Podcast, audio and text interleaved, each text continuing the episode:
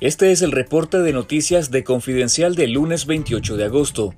María Josefina Gordián, popularmente conocida como Pinita, falleció este domingo de un infarto fulminante, informaron fuentes cercanas a su familia. Doña Pinita era madre y abuela de las excarceladas políticas Ana Margarita Vigil y Tamara Dávila respectivamente. Era paciente de cáncer de ovarios desde 2019 y había pasado varios procesos de quimioterapias y a pesar de su enfermedad, la dictadura le prohibió salir del país para recibir atención médica especializada. Durante más de 50 años fue maestra de cocina y se hizo popular por su programa de televisión Cocinando con Pinita.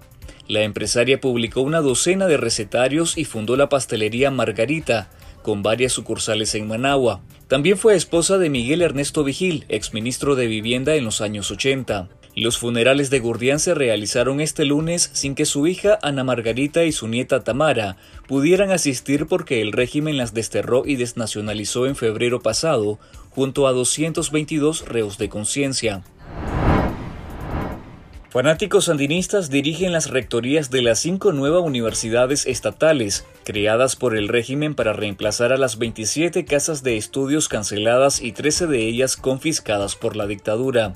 Los 15 funcionarios que dirigen estas nuevas universidades estatales, entre rectores, vicerrectores y secretarios, llevan décadas laborando en la Universidad Nacional Autónoma de Nicaragua, de sus sedes en Managua y León, y en la Facultad Regional Multidisciplinaria de Matagalpa y Estelí. Los rectores fanáticos del régimen a cargo de las nuevas universidades son Alejandro Yenet de la Universidad Nacional Casimiro Sotelo, Flor de María Pérez de la Universidad Padre Gaspar García Laviana, Lilian Lezama de la Universidad Nacional Politécnica, Johan Torres de la Universidad Multidisciplinaria Ricardo Morales Avilés y Juan Carlos Benavides de la Universidad Francisco Luis Espinosa Pineda.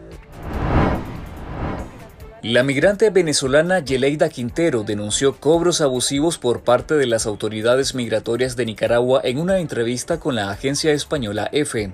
Quintero, quien llegó a Danlí en Honduras como parte de un grupo de migrantes, relató que lo peor del viaje con sus hijos y nietos es la falta de solidaridad y abusos, resaltando lo que vivieron en Nicaragua. Para llegar aquí ha sido una travesía grande.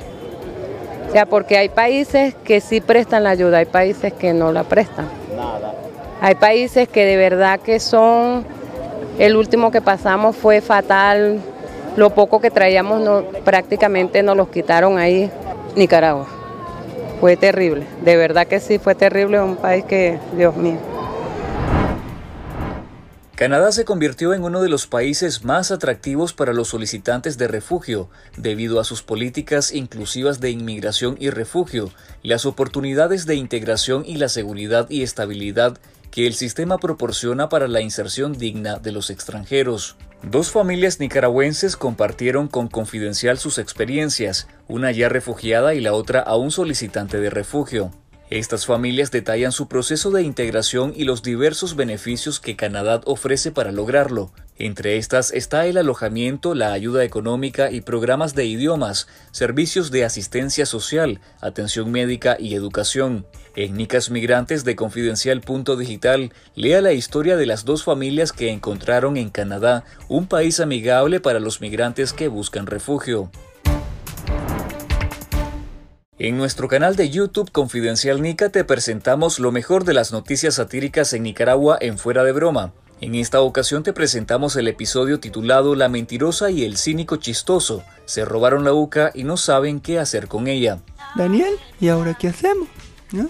Sabemos mentir, robar, matar, pero no administrar universidades. Camila, Camila, llámame a Telemaco. ¿Está vivo Telemaco todavía?